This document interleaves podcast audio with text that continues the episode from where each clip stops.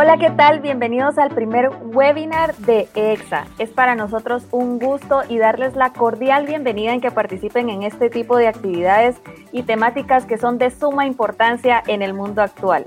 Hoy tenemos un tema relevante, un tema revolucionario, silenciosamente como le llaman a nivel mundial, a nivel latinoamericano y también a nivel Guatemala. Es un tema en donde traigo a cuatro personas expertas para que nos puedan compartir sus conocimientos y también cómo se está trabajando en Guatemala.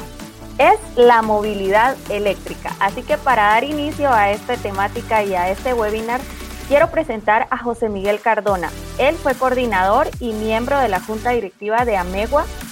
Es ingeniero electrónico egresado de la Universidad de San Carlos. Tiene una maestría en Administración Industrial y Empresas de Servicio y también es especialista de investigación y desarrollo de EXA. También cuenta con estudios en mercado eléctrico y ley general de electricidad. Bienvenido José, ¿cómo te encuentras? Hola Moreli, muchísimas gracias por la invitación.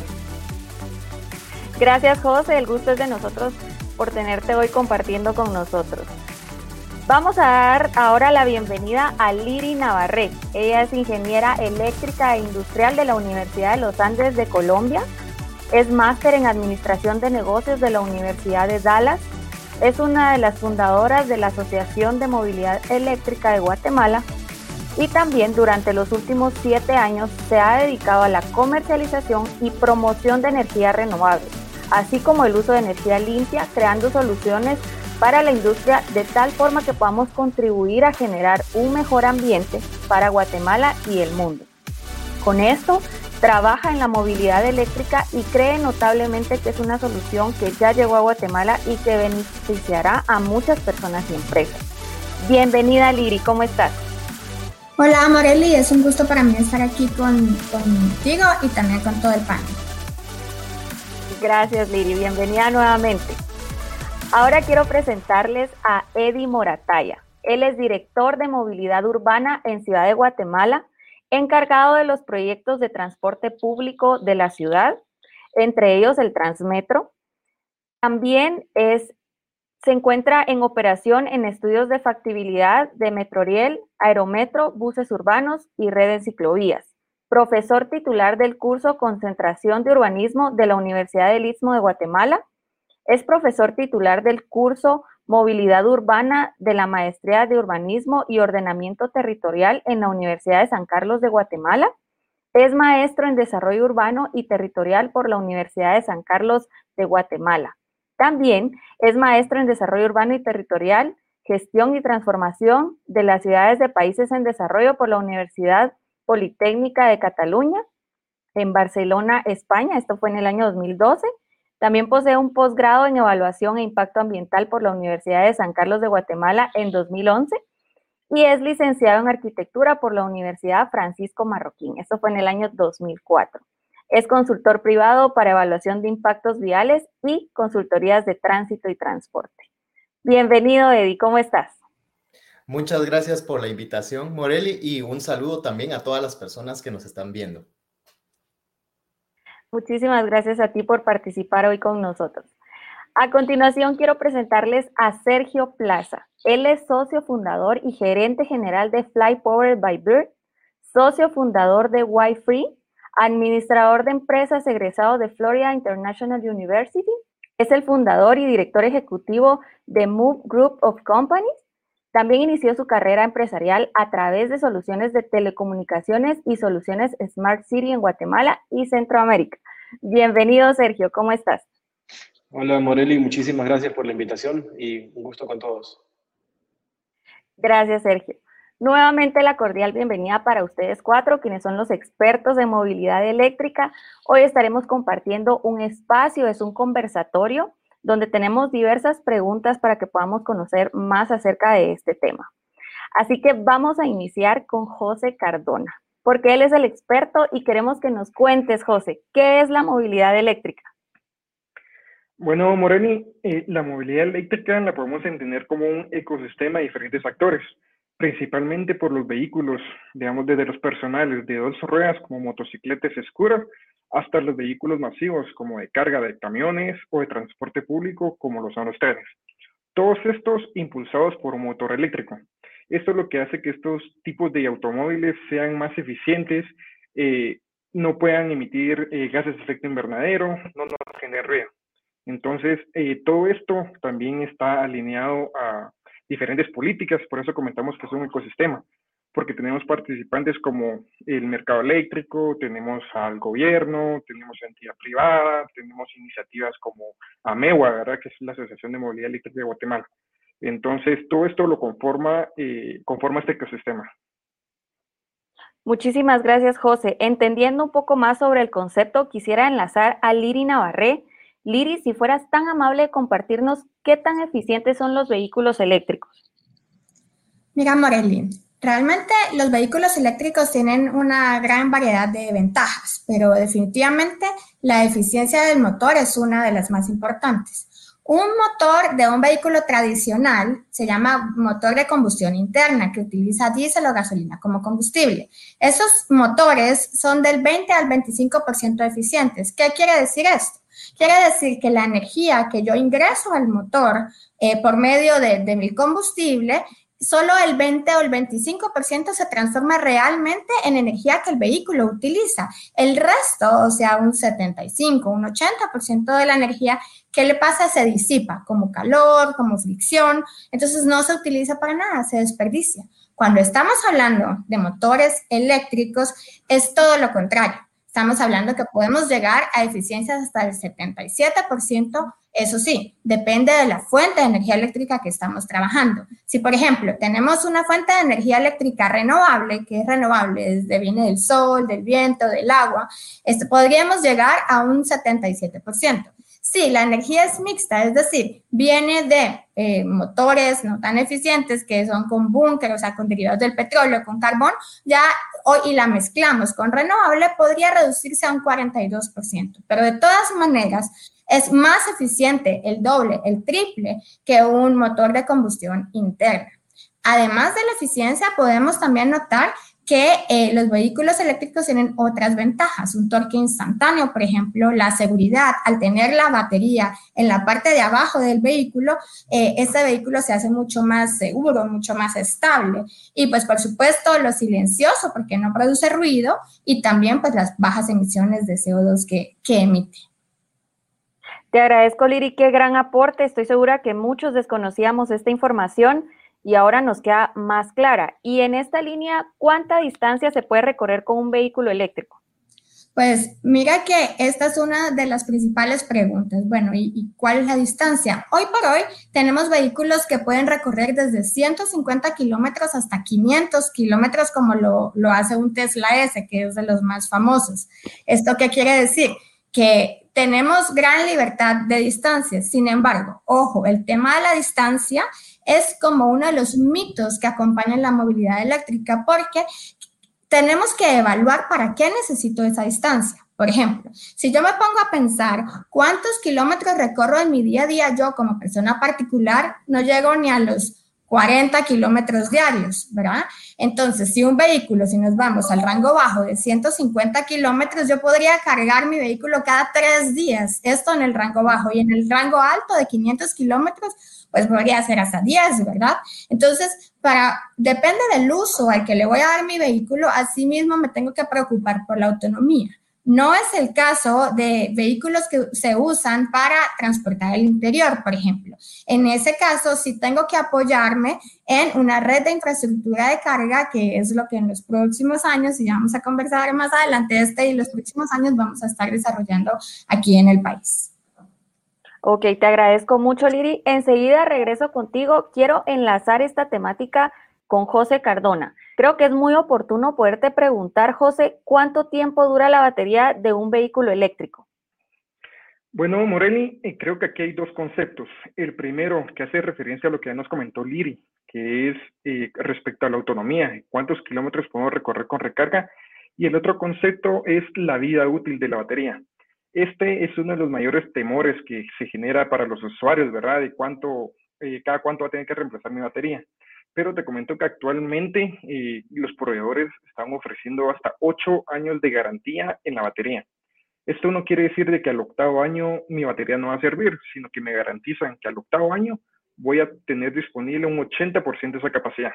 O sea que si cuando compré el vehículo eh, tenía una autonomía de 400 kilómetros, al décimo año posiblemente voy a tener una autonomía de 320. Como comentaba Liri, esta autonomía es más que suficiente y todavía me puede servir para unos 10 eh, o 5 años más, ¿verdad? Entonces, este también es uno de los mitos. Ya estamos a un nivel donde la tecnología es muy óptima, muy eficiente, así que sí tenemos la garantía incluso de los proveedores. José, pero ¿en dónde podríamos hacer la carga de energía y cómo funcionaría? Bueno, existen dos tipos de recarga para el usuario. La recarga residencial, que es un equipo que se instala en sus parqueos, en sus hogares, que la consideramos carga lenta. Y la carga pública, que idealmente debería ser de cargadores rápidos, que son cargadores que se utilizarían de última mía. Esto es porque en tu casa vas a poder recargar en la ventana de tiempo, digamos en la noche, cuando no se usa el vehículo, y aproximadamente siete horas. Entonces, tiempo suficiente para que la gente pueda recargar su vehículo. Ya, si ellos salen y necesitan recargar, digamos, unos 50 kilómetros más porque quieren llegar un poco más lejos, pueden hacer uso de esta red de recarga pública que va a existir, ¿verdad? Y a la que estamos apoyando. Así que tenemos esos dos tipos, la residencial, que es donde la gente va a cargar el 80% de las veces y un 20% de las veces en la pública. Ok, estoy segura que muchos usuarios al conocer esta información tienen esta pregunta. ¿Cuál es el estado de la movilidad eléctrica en el mundo y en Guatemala? ¿Y en qué aplicaciones tiene en Guatemala este, esta temática? Bueno, fíjate que en el mundo los países o los continentes más desarrollados son Europa y, Asia, ¿verdad? En Europa tienen incluso una meta de que para el año 2025 eh, quieren que todos sus vehículos sean ya híbridos o eléctricos, ¿verdad? Aquí en Latinoamérica vamos un poquito más despacio, pero sí estamos trabajando y avanzando. Los países que te, que te puedo decir que tienen mayores desarrollos son Chile, eh, Colombia, México, que tienen incluso ya políticas eh, de gobierno para incrementar el uso de esta movilidad. Pero también en Guatemala estamos impulsando este tema, ¿verdad? Tenemos entidad privada, entidad pública, de, tema de proveedores, el tema de MEWA, como les comenté, estamos impulsando esta tecnología. En Guatemala, ¿qué aplicaciones? Porque me consultabas qué aplicaciones habían. Eh, realmente vemos inicialmente aplicaciones comerciales, que sería para tema de transporte público, eh, tema de transporte de paquetería, es un ejemplo, para hacer el reparto ya de última milla. En la industria, pero también vemos un gran potencial para los usuarios, eh, digamos, usuarios personales que se van a mover dentro de una ciudad porque dentro de la ciudad vamos a necesitar aproximadamente una autonomía de 50 kilómetros, que que ya son vehículos disponibles aquí en el mercado guatemalteco. Ok, te agradezco mucho tu respuesta, José. Enseguida vuelvo contigo. Creo muy necesario vincular a Eddie Morataya porque pertenece a uno de los entes principales de la ciudad respecto a este tema. Eddie, nuevamente bienvenido y quiero preguntarte qué proyectos de movilidad se están planificando actualmente en la Municipalidad de Guatemala. Actualmente hemos reestructurado el plan de movilidad urbana de la ciudad de Guatemala, el cual comprende cinco proyectos de transporte público importantísimos y todos estos tienen como común denominador la propulsión por energía eléctrica o ser más responsables. Ese ha sido el propósito que el alcalde Ricardo Quiñones ha querido incentivar una ciudad mucho más verde y responsable con el medio ambiente. A partir de esto, el término multimodalidad se empieza a insertar dentro de los diseños de los transportes públicos y para esto eh, tenemos, el primero es el Transmetro, el cual estamos diseñando la línea 5 que circulará desde el Parque Colón hasta Centro Cívico por medio del Boulevard Janes de la Asunción y es la primera línea que ya lleva estudios bastante avanzados para que sea nuestra primer flota eléctrica. Este proyecto eh, hasta el momento eh, tiene ya un diseño de, de, 22 unidades eléctricas con capacidad de 80 personas y van a traer esa modernidad y elevar la calidad de vida a los usuarios. Como segundo proyecto tenemos la reestructuración del transporte público. Todos los transportes que quedaron suspendidos a raíz de la pandemia también ahora tienen una posibilidad de que estas nuevas flotas que vengan en sustitución eh, puedan ser también eh, flotas eléctricas. Esto va a depender de los resultados que veamos en Transmetro. tenemos el aerometro, que es el teleférico que va desde Plaza España hasta Molino de las Flores en Misco, el cual va a tener motores eléctricos también, va a tener una distancia aproximadamente de entre 8 y 9 kilómetros y también va a ser parte de ese conjunto de transportes masivos que se unen a la ciudad. También tenemos en proceso de diseño el Metro Riel, que es un tren ligero que utilizará el derecho de vía que existe en las vías férreas de la ciudad que va desde desde el norte hasta el sur, es centra norte a centra sur, quedará conectado y también se está pensando en esos trenes ligeros eléctricos que vienen a sumarse a la responsabilidad ambiental que los municipios tienen hacia la ciudad.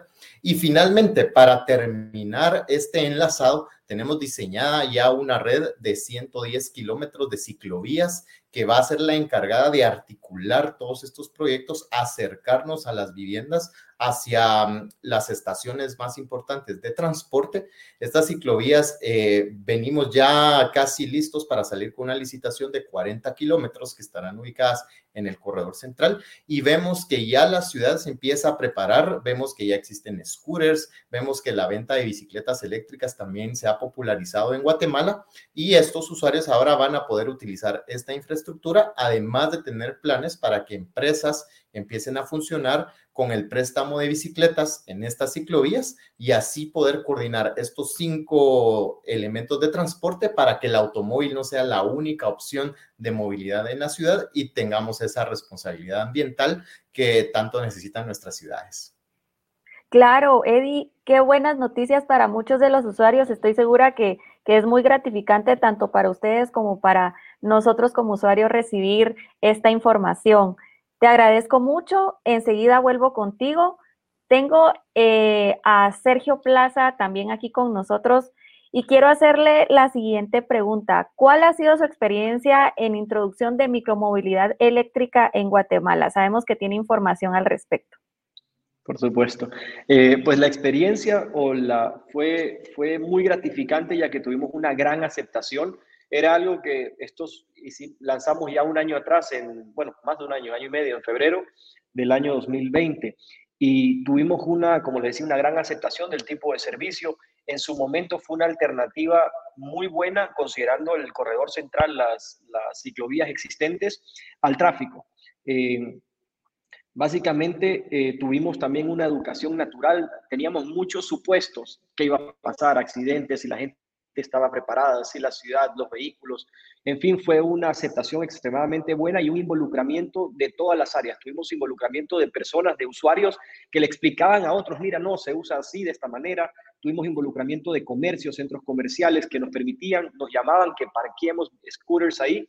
Y, y, básicamente se, pues, y también por supuesto de parte de la Municipalidad de Guatemala y del gobierno central. Eh, entonces fue, un, fue algo muy gratificante y, y, luego pues a través de la pandemia también seguimos apoyando en el sentido de la micromovilidad. Claro, y para las personas que lo hemos vivido y experimentado, sabemos que es así, sin duda, es una experiencia muy buena y gratificante para todos. También quisiera saber si tienen algunos planes de crecimiento a futuro aquí en Guatemala. Eh, sí, por supuesto. ese lanzamiento o ese, ese deployment inicial fue una prueba con 100 unidades que nos permitió, como les decía, sensibilizar si, si el país y la ciudad estaba listo, si la gente lo iba a aceptar. Nos dimos cuenta que sí. Entonces, atado a, a los planes que, que, indicaba Eddie de parte de la Municipalidad de Guatemala, los 110 kilómetros, eh, pues nosotros también como empresa estamos extremadamente comprometidos en ir cubriendo con unidades las coberturas y, el, crecimiento en infraestructura que se va a ir dando. Eh, actualmente para el mes de octubre, eh, junto con el Banco Industrial y pues por supuesto con Empresa Eléctrica, estamos en el proceso de incrementar ya la, cantidad de unidades a, operar con 300 scooters en las zonas existentes. Eh, conforme vaya creciendo como indicaban en, la licitación y en la construcción de estas ciclovías, nosotros iremos incrementando las unidades de manera que podamos atender esas, esas necesidades de movilidad. Y algo importante que consideramos es eh, permitimos a un usuario probar antes de comprometerse y comprar una bicicleta propia, un scooter propio y buscar alternativas a su transporte. Eh, nuestro servicio está disponible para que la gente pueda ir probándolo y pues hoy tenemos mascarillas y nos tapan la sonrisa que lleva cuando alguien se transporta de una manera, de una manera eficiente. Y por último, con, con Bird, que es la marca o la empresa que nosotros representamos, pues ellos son los líderes mundiales en el desarrollo de, de la micromovilidad eh, están ya lanzando bicicletas eléctricas y una especie de, pues no es una como moto, pero esos dos productos, esos dos tipos de, servicios eh, estamos también impulsando y esperamos poder traerlos para el, próximo año, en el 2022, y, y, tener a Guatemala a la vanguardia de, de los servicios de micromovilidad. Claro, sin duda siguen siendo buenas noticias para todos nosotros. Muy agradecida, Sergio. Y sabemos que estos temas de innovación también requieren desafíos. Y quisiera preguntarle a Eddie, ¿qué desafíos se enfrentan estos proyectos municipales? El primer desafío que nosotros hemos encontrado es el desconocimiento que tenemos a estas tecnologías. Vemos que otras ciudades eh, están modernizando, y entonces al principio fue así como, bueno, eh, ¿qué vamos a hacer nosotros? ¿Cómo vamos a responder? ¿Cómo va a responder la población? Muchos mitos también que se dan en torno a, eh, a los eh, vehículos eléctricos. Escuchamos mucho hablar de las baterías, ver si estos se logran acoplar al transporte público o son más tecnologías que van dedicadas al transporte privado.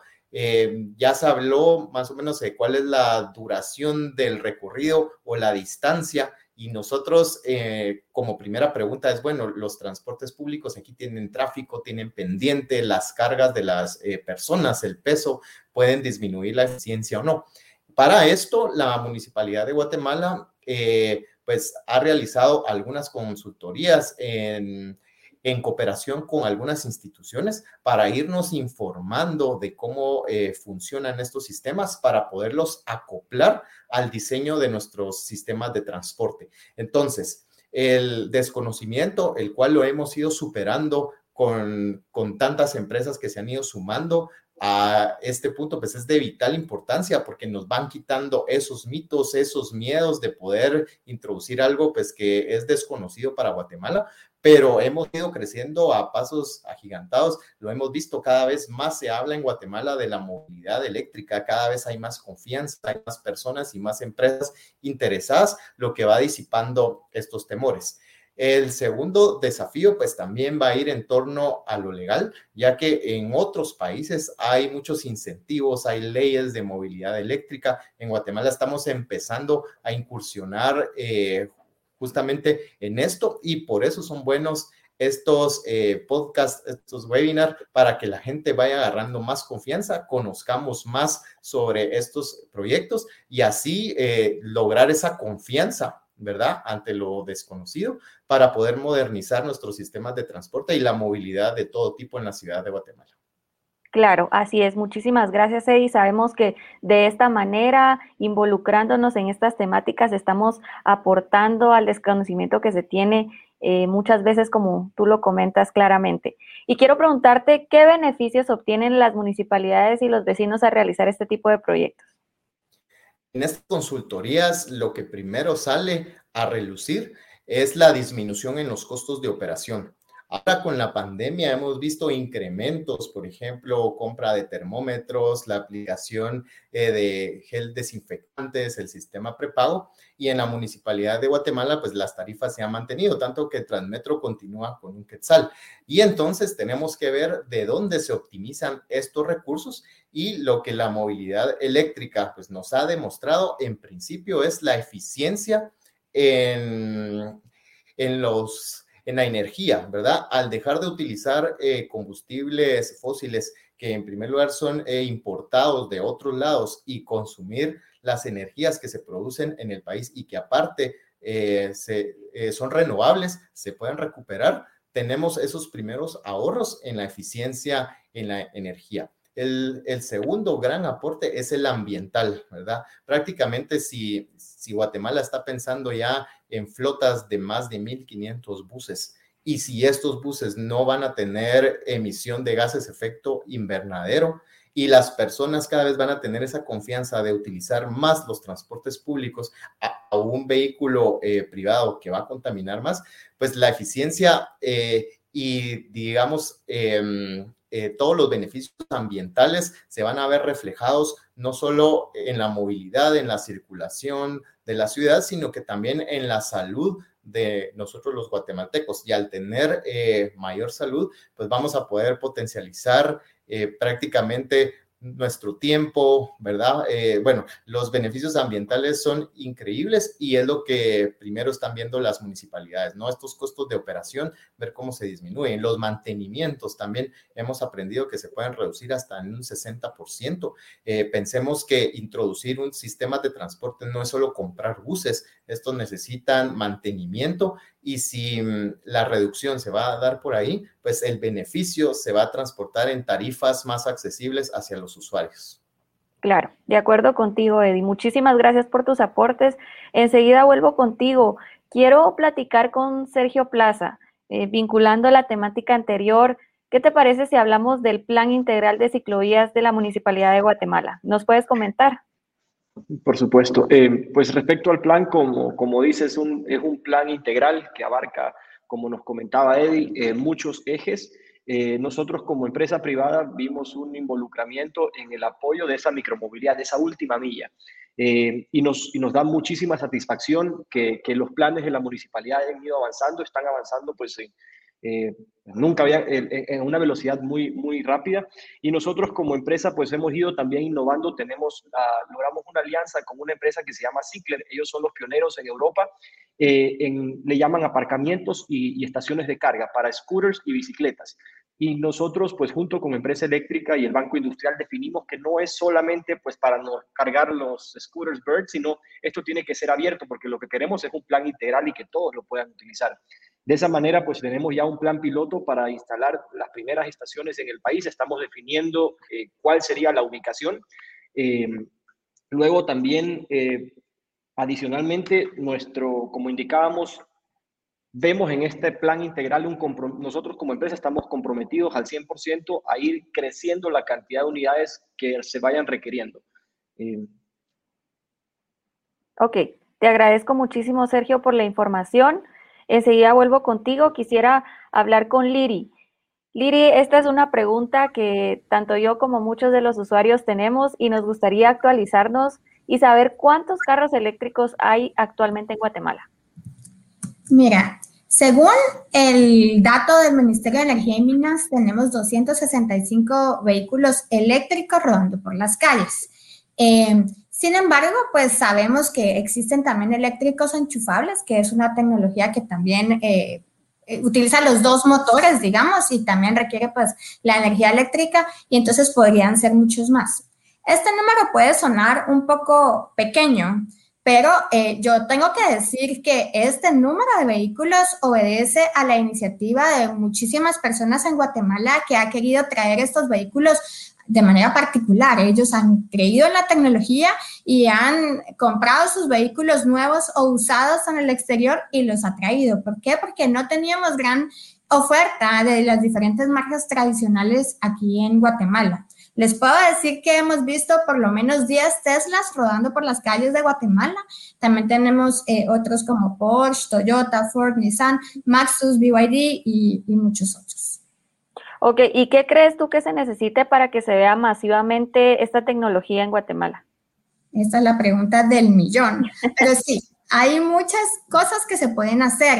Lo mencionaban varios de mis compañeros del panel anteriormente y es en los países que han sido exitosos con la promoción de esta tecnología, eh, han habido eh, leyes, una ley de incentivos o leyes de promoción al interior. Estas leyes, puedo decir, por ejemplo, República Dominicana ha sido exitoso, en Colombia, en Perú, en Chile. ¿Qué han hecho, qué han hecho ellos? Ellos aprobaron esta ley. Esta ley, por un lado, eh, tiene incentivos fiscales al importar vehículos, pero por otro lado también ha dado como algunos beneficios, podríamos decir, eh, libre circulación. En Colombia, por ejemplo, existe el pico y placa.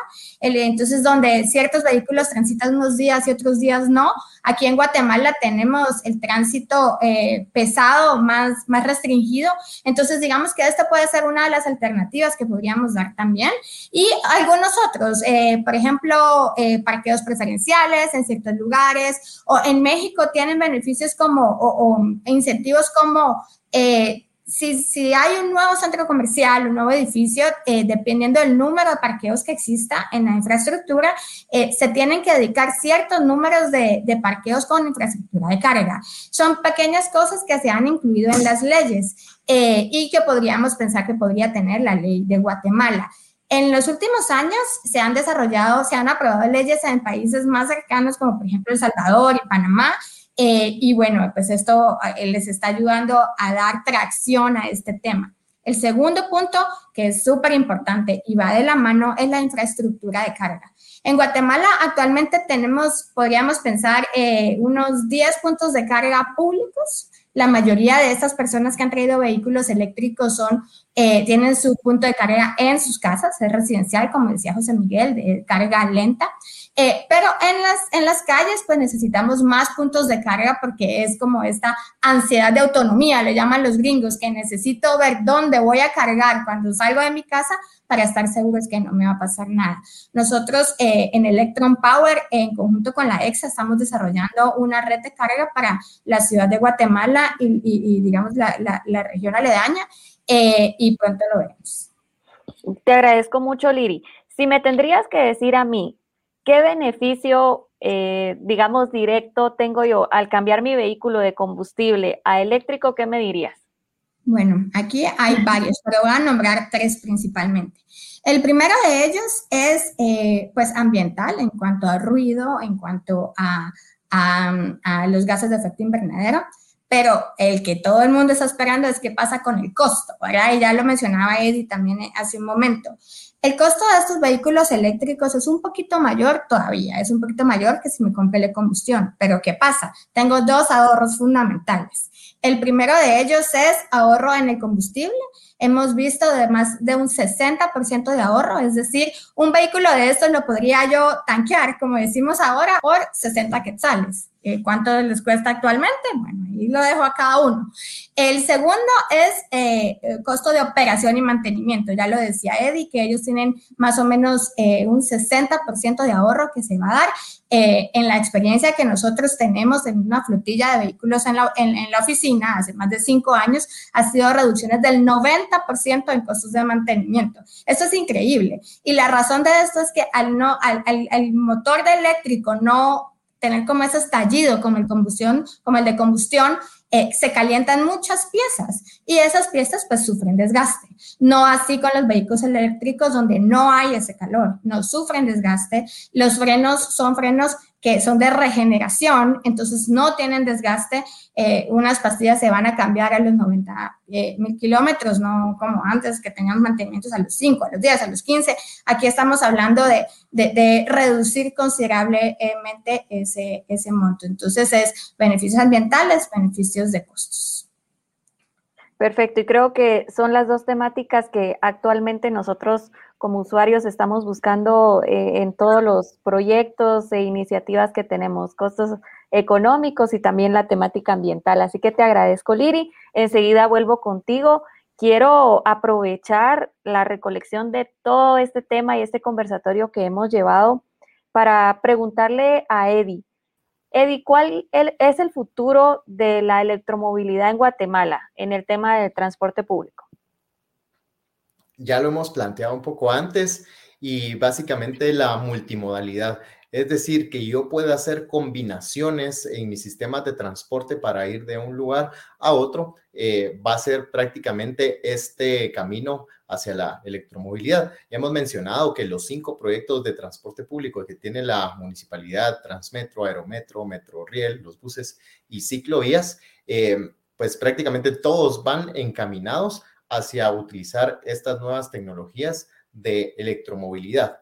Estas tendencias también no solo se tienen que ver como el transporte público, sino que la ciudad también ha estado cambiando a tener un modelo de ciudad compacta. ¿Y esto qué significa? Nosotros actualmente estamos viviendo en una manera eh, muy dispersa donde, por ejemplo, la ciudad de Guatemala eh, eh, pues tiene precios altos para la vivienda y es donde se encuentra nuestro trabajo y por lo tanto muchas personas tienen que irse a vivir a los municipios aledaños. Eh, lo que nos abre la oportunidad, la electromovilidad, es eh, poder generar proyectos como de vivienda prioritaria en zonas céntricas como la zona 5, la zona 8, Avenida del Cementerio, Avenida Bolívar, que son zonas que están bastante cercanas a los puntos de trabajo y a través de esta vivienda prioritaria, que es la construcción de edificios con incentivos para que los eh, costos de alquiler y de compra sean más bajos, nos abre la oportunidad entonces a que yo viviendo en zona 5 me pueda dirigir de una bicicleta eléctrica, en un scooter, moviéndome distancias más cortas. Esto es lo que han hecho otros países en Europa, que viviendo más cerca ya empiezo a utilizar un transporte alternativo eh, pues eh, prácticamente eh, con las tecnologías muy responsables al medio ambiente y a nosotros también nos ayuda a tener a las personas más cercanas, por lo tanto las flotas de transporte público van a estar preparadas para hacer circuitos más rápido en menos kilómetros y aprovechar todas estas eficiencias ambientales. Así que la introducción de estas tecnologías vienen a modernizar la ciudad de Guatemala y el cambio lo vamos a ver en nuestros patrones de movilidad ya próximamente. Por supuesto. Te agradezco, Eddie, porque son muchos los usuarios que utilizan el servicio público. ¿Es así? Entonces es de mucha utilidad toda esta información. Y quiero aprovechar para hacerle la pregunta a Liri respecto a las personas que utilizan vehículo para transportarse. ¿Cuáles son esas empresas que ofrecen los vehículos eléctricos actualmente en Guatemala? Bueno, actualmente eh, tenemos eh, varias empresas. Eh, vimos la introducción del Porsche, por ejemplo, hace, hace un año ya casi. tenemos Volvo ofreciendo vehículos eléctricos enchufables. Tenemos hace tiempo empresas como Luca y BYD ofreciendo también vehículos. Eh, nosotros como Electron Power hemos traído unas Maxus. Eh, las Maxus son vehículos eh, de carga, vehículos más pesados. son unas paneles, están increíbles para el que quiera verlas. También hemos visto a, a, Hack, que ha traído un camión en conjunto con otra empresa. entonces, hay varias opciones para los usuarios. Lo que sí es muy importante eh, anotar aquí es que veremos la entrada de marcas tradicionales rápidamente. Porque, ¿A qué se debe esto? En el mundo se han fijado las marcas eh, ciertas metas de cambio de todos esos vehículos eh, de combustión, convertirlos o sacar nuevos modelos para vehículos eléctricos. Ellos tienen definidas fechas muy, muy delimitadas porque en Europa sí lo están exigiendo, ¿verdad? Entonces, por ejemplo, en Volvo, ellos están hablando del 2030, que no van a volver a vender, sea, que solo hasta esta fecha van a vender vehículos de combustión interna, de, a partir de ahí solo serán eléctricos y podrían nombrarles todos los fabricantes, ¿verdad? Estamos hablando de Volvo en el 2030, de Audi en el 2026, en Citroën, Peugeot y, este grupo 2025, etcétera, etcétera. Entonces, es algo que, que ya está, que ya está a la vuelta de la esquina, así que veremos la entrada de más vehículos poco a poco. Te agradezco, Liri, y quiero aprovechar tus aportes para preguntarle a José Cardona. Eh, desde la perspectiva de EXA, ¿existe algún apoyo que estén dando a los usuarios con vehículos eléctricos? Eh, efectivamente. Bueno, te voy a comentar que no es únicamente a los ya propietarios de vehículos eléctricos. Tenemos diferentes frentes. Tenemos uno con Amegua, eh, con, el que estamos buscando educar y promover esa tecnología en búsqueda del desarrollo, no como empresa, sino que sea un desarrollo país, ¿verdad? También tenemos unas alianzas estratégicas con, como comentó Liri, con Electron Power, también tenemos unos cargadores con Grupo Los Tres, que ya hemos inaugurado, que es para que la gente tenga esa seguridad de que sí se está ampliando esta infraestructura que van a poder utilizar en el futuro. También tenemos el, la asesoría y el seguimiento para las, y la industria y la persona que esté interesada en adquirir, si quieren que los apoyemos en temas de análisis económicos, en análisis financieros, con gusto se pueden acercar a nosotros y los apoyamos en ese tema. Eh, cabe mencionar que eh, el año pasado, en, febrero, también fueron autorizadas el tema de las tarifas horarias. Ese es un punto clave y de gran beneficio para los propietarios actuales de vehículos eléctricos. Como comenté anteriormente, existen diferentes bandas de, horas en las que un usuario puede consumir energía. y dependiendo de la banda donde ellos hagan ese consumo, el costo de la energía puede subir o bajar. Entonces, el tiempo ideal para cargar un vehículo eléctrico es en la noche, donde nadie lo está utilizando, y coincide con la banda Valle. Esta banda Valle es la que tiene los precios más bajos. Entonces, es un beneficio económico que el propietario del vehículo eléctrico va a recibir, eh, aparte de los ahorros que ya comentaron anteriormente, con el tema de mantenimiento, el tema de, de, tener que hacer menos inversiones. Entonces, el tema del consumo eléctrico puede ser un gran beneficio si lo realiza en esta banda Valle, ¿verdad? Claro, te agradezco, José. Creo que hemos tocado todos los puntos claves acerca de la movilidad eléctrica y sobre todo eh, cómo se encuentra en la actualidad en Guatemala. Y antes de finalizar con este conversatorio, tenemos algunas preguntas eh, del público para complementar la información. Por aquí dice, a ver, dirigido a Liri. Liri, ¿se puede vender y comprar un vehículo eléctrico de segunda mano? Sí, definitivamente sí. Les comentaba al principio que muchos de los vehículos eléctricos que hoy tenemos en Guatemala pues vienen comprados de segunda mano, ¿verdad? Eh, y pues esto va de la mano con lo que mencionaba también José Miguel, de la duración de las baterías, ¿verdad? La degradación, estamos hablando de un 2% o 1%, depende de la fábrica, y por lo tanto la duración de estos vehículos es mucho mayor. También hay que tener en cuenta que como tienen un menor desgaste por ser eh, motor eléctrico, pues la duración de estos vehículos eh, no es solo el tema de baterías, sino todas toda sus, sus demás componentes pues tienen una alta duración. No, en Guatemala todavía está en construcción ese mercado de segunda mano, pero se va a ir construyendo igual que en el mundo, ¿verdad? Ok, te agradecemos mucho, Liri. Tenemos por aquí una pregunta para Eddie. ¿Qué instituciones apoyan la electromovilidad? Por suerte, cada vez vemos que son más instituciones las interesadas en apoyar estas nuevas tecnologías. Bueno, vamos a empezar por la empresa eléctrica guatemalteca, que ha sido un gran aliado. Eh, también tenemos instituciones financieras eh, como el Banco Interamericano de Desarrollo a través de los consultores. Con ellos trabajamos esa primera consultoría con la firma WRI México, quienes nos dieron, digamos, ya los primeros pasos para poder ir conociendo estos sistemas. Eh, también el Banco de de integración centroamericana ha estado muy interesado. También nos han traído consultores. Recientemente tuvimos la visita de la firma Red Planners, quienes se acercaron a la línea 5 para entenderla y empezar a diseñar ya las estaciones de carga, cuál va a ser el número de las estaciones Em, darle el visto bueno a la flota que nosotros ya teníamos y la ubicación de las estaciones del Transmetro. El Banco Mundial también eh, ha tenido acercamientos con nosotros, todavía no hemos tenido una colaboración, pero están teniendo ese seguimiento. Eh, no quisiera dejar afuera a nadie, pero de las que me vienen a la mente, bueno, también empresas eh, repartidoras tienen ese interés, pero como para ir aclarando dudas, es decir, eh, para confirmar eh, qué tan cierto o no son las eficiencias. Me imagino que muchas empresas, por poner un ejemplo, las repartidoras de soda que, que tienen, digamos, eh, flotillas de camiones muy grandes en la ciudad, pues siguen muy de cerca este proceso para incorporarse. Y también, pues hay empresas, proveedores de los materiales rodantes con estas tecnologías que están interesados también en el seguimiento. Y también, eh, por último, tenemos varias embajadas. Ellos están interesados eh, más que todo en el aspecto legal y me imagino porque esto nos abre la puerta a los créditos de bono de carbono, ¿verdad? Entonces, eh, son embajadas de otros países que están viendo cómo ayudan a países como Guatemala para que estos proyectos se aceleren y sean una realidad en el corto plazo. Muy bien, te agradezco, Eddie, por tu respuesta. Creo que ahí aclaramos la duda de nuestro usuario. Esta pregunta es dirigida para José. José Cardona, ¿qué se hace con las baterías después de su vida útil?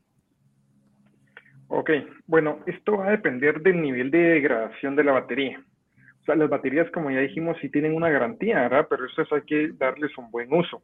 Es por eso que también como EXA estamos dando ese asesoramiento y, el acompañamiento técnico para los usuarios si quieren instalar un cargador en su casa, con gusto les podemos apoyar, ¿verdad? ¿Qué pasa con las baterías al décimo año, digamos, o al quinceavo año? Esto no quiere decir que la batería sea inservible. Si la, la batería va a tener una capacidad de almacenaje de energía, digamos que tal vez no es funcional para el tema de transporte, pero sí para otro tipo de aplicaciones. ¿Qué otro tipo de aplicaciones? Podemos tener un sistema de almacenamiento para nuestros hogares, para la industria, si tenemos paneles solares, almacenar en estas baterías los excedentes de energía que estemos generando, ¿verdad? Entonces vemos que sí hay una optimización ahí del uso. ¿Y qué pasa si esta batería, sí, su nivel de degradación ha sido demasiado y ya no sirve para estas, estas segundas aplicaciones? Ya se están desarrollando procesos donde lo que hacemos es desintegrar o separar los elementos de la batería y volverlos a utilizar en nuevas baterías. Estamos llegando a niveles casi el 90% de aprovechamiento de estos materiales. Entonces, el nivel de contaminación o el nivel que estamos reduciendo es bastante alto, ¿verdad? Sí podemos evitar esa contaminación. Como te digo, y esto le puede dar una segunda, tercera, hasta cuarta vida a estos materiales. Claro, te agradezco, José, por la aclaración.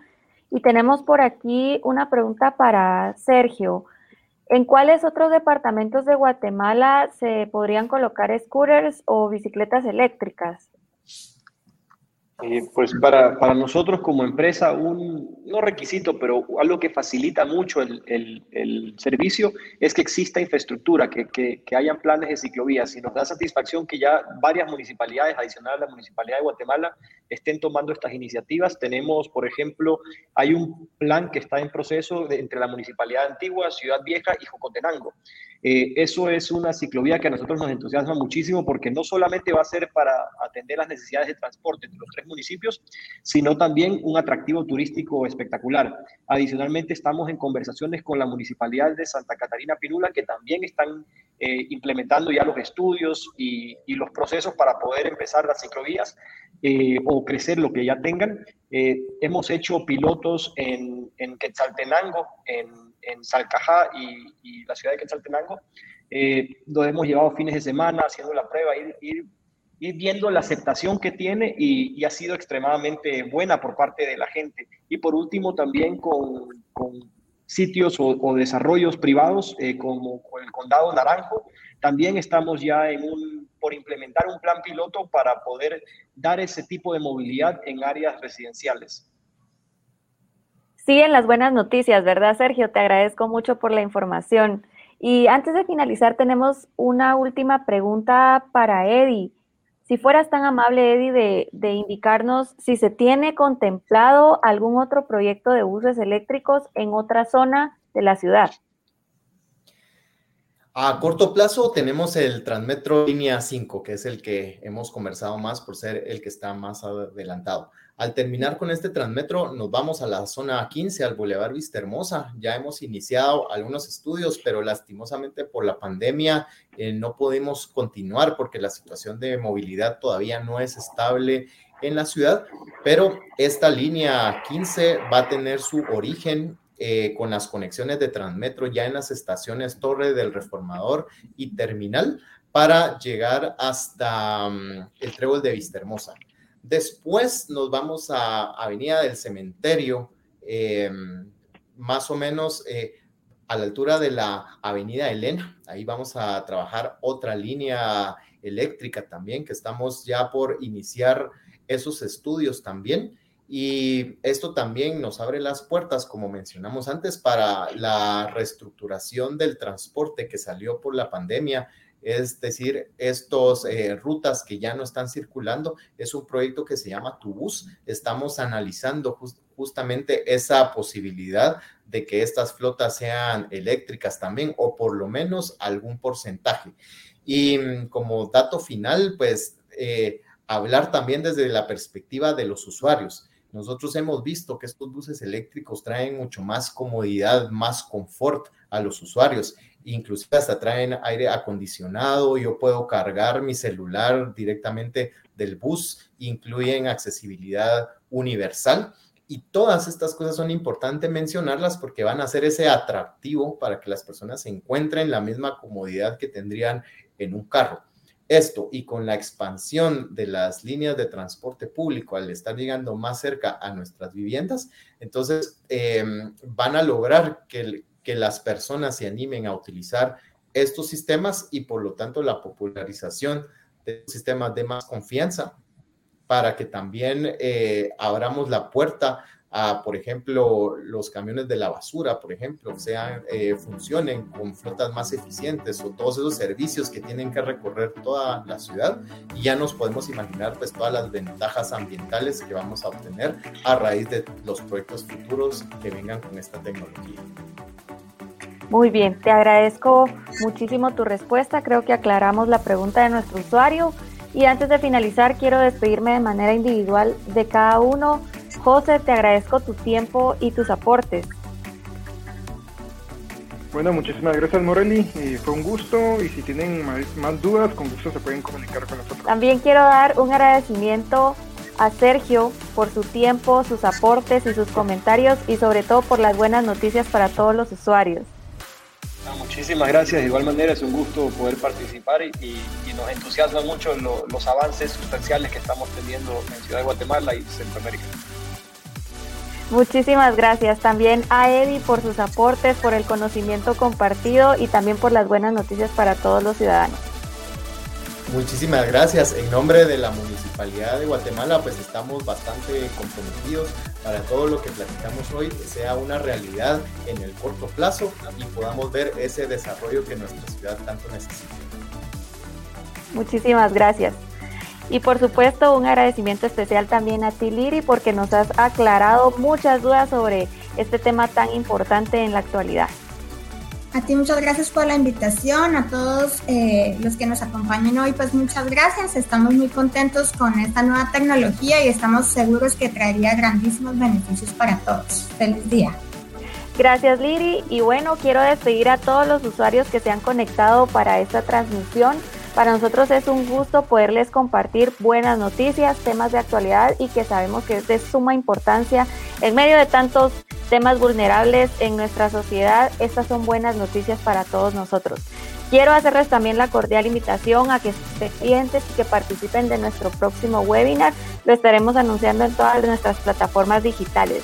Así que sin más, me, me despido de todos ustedes esperando que se encuentren muy bien. Hasta la próxima.